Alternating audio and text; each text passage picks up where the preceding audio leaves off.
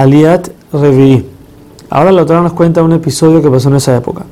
Habían cinco reinados, los cuales estaban subyugados al rey Kedorlaomer. Estos cinco reinados estuvieron subyugados a él 12 años. Después de eso, se rebelaron por 13 años, los cuales ya no, ya no pagaban impuestos, ya no se subyugaban a él. Y en el año 14, Kedorlaomer tomó tres reyes más y fue a la guerra en contra de los cinco. O sea que eran cinco reyes rebelados contra cuatro que eran los que querían subyugarlos de vuelta.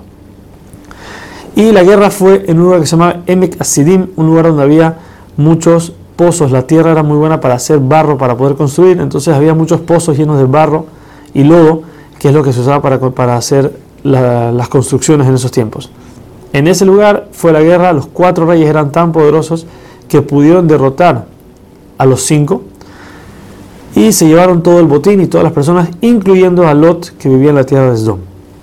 Ahora, los reyes de Sdom y Amorá, cuando se escaparon, cayeron en los pozos, uno de estos pozos de lodo que era prácticamente muerte porque está cayendo en un, pozo enorme de barro donde no hay cómo salir y milagrosamente salen de ahí. Cuando la gente vio ese milagro, entonces en ese momento creyeron cuando, cuando les contaron que Abraham vino fue tirado a la hoguera, al horno, hirviendo y salió vivo, entonces ahí creyeron el cuento al ver el milagro que les pasó a los reyes de Sdom y Amorá.